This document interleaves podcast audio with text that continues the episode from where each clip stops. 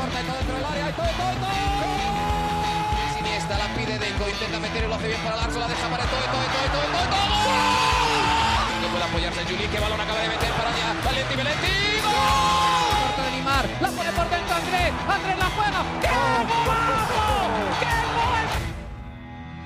Sí, un regate. Mira el segundo disparo. El rechace tiene que llegar. ¡Gol!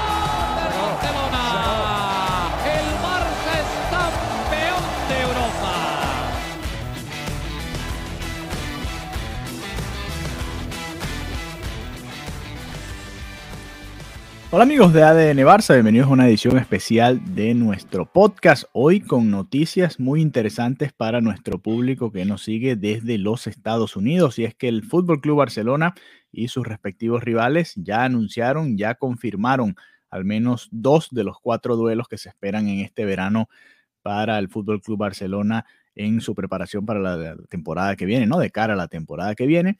Y las dos sedes son Miami y Nueva York, entre comillas. ¿Por qué digo entre comillas? Aquí quiero darles un poquito de, del background de todo esto.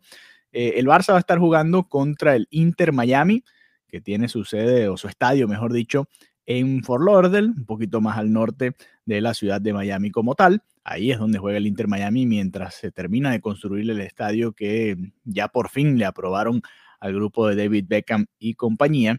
Y también enfrentarán al New York Red Bulls, que bueno, dicen eh, van a Nueva York. Bueno, realmente el estadio queda en New Jersey, que es cerca de Nueva York, sí. Eh, tuve la oportunidad de, ver el estadio de los Red Bulls en camino a Nueva York cuando fui hace unos meses. Y la verdad no queda dentro de la ciudad de Nueva York. Recuerden, Nueva York tiene varios equipos. Está el New York eh, City y, es donde juega realmente, eh, es el que juega, mejor dicho, en Nueva York como tal. Así que el, Fútbol Club Barcelona va a jugar contra el Inter Miami y el New York Red Bulls, pero lo va a hacer en Fort Lauderdale, al norte de Miami, y también en New Jersey, en el estadio realmente el Red Bull Arena. El Red Bull Arena tiene capacidad de 25 mil personas. Eh, ahí juega el New York Red Bulls y el Drive Pink Stadium, que es el nombre del estadio del Inter Miami, tiene capacidad para 18 mil personas. Yo pensaba, juraba que el Barça o que el Barça y el Inter, porque supongo que, es un, una producción de ambos equipos, ¿no? Una organización de ambos equipos, o que la gente que estaba organizando toda esta producción iba a llevarse este juego al Hard Rock Stadium. Para los que son fanáticos del deporte, ahí se acaba de jugar hace poco el Super Bowl, es donde juegan los Dolphins de Miami en la NFL, donde se hizo el circuito de la Fórmula 1 que se acaba de estrenar también acá en Miami y que es un estadio que tiene un aforo mucho más alto, ¿no? Creo que ahí eh, se pudo haber construido algo más interesante. De hecho, ahí fue donde vi la primera y única vez que he visto al Barça en los Estados Unidos, un amistoso que el Barça jugó contra el Napoli. Ese estadio después de la eh, remodelación que sufrió, o que disfrutó, mejor dicho, porque quedó más bonito, la remodelación que le hicieron, subió a unas 65 mil personas. Por supuesto, un aforo mucho más interesante. No sé si recuerdan, en su momento también se jugó ahí el clásico, un Real Madrid-Barcelona también de pretemporada en ese mismo estadio. Y, bueno, pensé, de hecho, uno de los últimos juegos de Neymar con el Barça fue precisamente ese amistoso contra el Real Madrid. Así que bueno, nada, eh, comentarles un poco esta noticia. Además, mi sensación, por fin voy a poder volver a ver al Barça. Sigo con la espinita de poder ver a Messi en vivo pero al menos voy a poder ver al, al, Barça, porque aquella ocasión en la que el Barcelona vino a Miami, Messi estaba todavía recuperándose de una lesión, no pudo hacer el viaje, se especulaba en su momento que, que no lo había hecho simplemente por no viajar, después ni siquiera pudo debutar con el Barça, sino hasta unas semanas después que ya había comenzado la temporada. Pero bueno, el Barcelona ya tiene entonces dos amistosos alineados para este comienzo de pretemporada van a ser, por cierto, no lo dije, pero contra el Inter Miami va a ser el 10, eh, 19, no, ya vamos a buscar la fecha exactamente, no me vaya a confundir, sí, el 19, martes 19 de julio, y el de Nueva York, o el de, de los Red Bulls, mejor dicho, el que va a enfrentar a los Red Bulls, va a ser el 30. Así que para nuestros amigos que están en la ciudad de Nueva York o que pueden ir a la ciudad de Nueva York, adelante vayan, bueno, a New Jersey, mejor dicho, como ya les explicaba, Eduardo, que está por allá, sé que va a ir. Yo voy a estar por acá por Miami, a ver si Mariana se anima y viene para alguno de esos duelos. También se supone que va a haber un clásico en Las Vegas, están todavía eh, terminando de afinar esos detalles.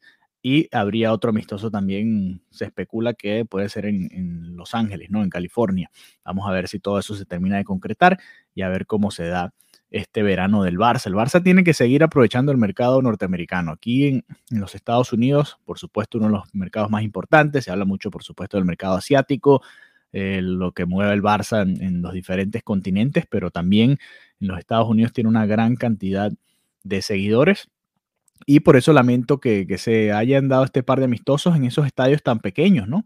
Ya les decía, el del Red Bull, apenas 25 mil personas, y el del Inter Miami, apenas 18 mil eh, personas, que para mí es, poco, ¿no? Va a ser bastante poquito para ir a ver al Barça, a ver si, si hacen algún tipo de, cambio. No, realmente ahí no pueden agregar más eh, butacas, así que no sé qué, qué se inventarían, pero suponemos que los precios van a estar bastante altos. Ya en su momento eh, lo sufrieron.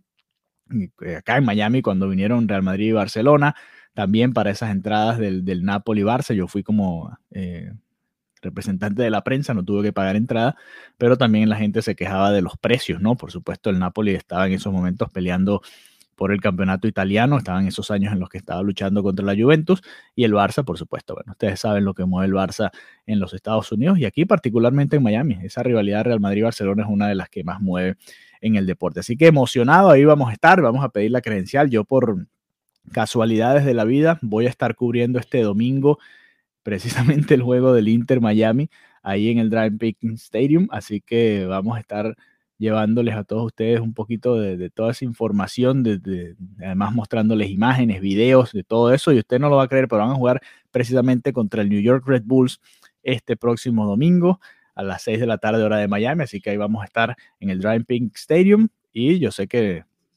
muchos de los que escuchan este podcast no siguen realmente a la actualidad de la MLS, pero ahí van, yo les voy a estar colocando todos esos videos, esas fotos para que disfruten del escenario donde va a ser uno de los amistosos previos a la temporada que viene del Fútbol Club Barcelona. Así que nada, quería comentarles esta noticia el día de hoy, darles mi opinión, mi sentimiento. Estoy muy emocionado de poder ir a cubrir el equipo nuevamente en persona y a ver si podemos colarnos hasta las ruedas de prensa y tratar de sacar un poquito más de material para todos ustedes acá en ADN Barça. Así que nada, nos reencontramos pronto nuevamente. Recuerden, este fin de semana se termina la Liga Española. Va a estar Mariana Guzmán cubriendo el Barça Villarreal en el Camp Nou. Después haremos nuestro episodio del lunes, acostumbrado como siempre, con nuestras sensaciones de toda la temporada, no solo del partido, sino de toda la temporada y algunos de los temas que vayan saliendo por ahí. Hay muchos rumores. Lewandowski, Dembélé, eh, Dembélé eh, eh, mucha gente que todavía está por definir su actualidad y, su futuro, sobre todo en el fútbol internacional. Y nosotros en ADN Barça lo vamos a seguir como siempre muy de cerca. Un abrazo, hasta la próxima. Bienvenido, por cierto, el nuevo integrante de nuestro grupo de WhatsApp. A ver si nos está escuchando en este episodio, que nos envíe un mensajito ahí por el grupo. Y si usted quiere ser parte también, escríbanos a arroba ADN en Twitter y ahí le podemos enviar el enlace para que se una a nuestro grupo selecto de seguidores de ADN Barça. Un abrazo y nos reencontramos pronto nuevamente. Hasta la próxima.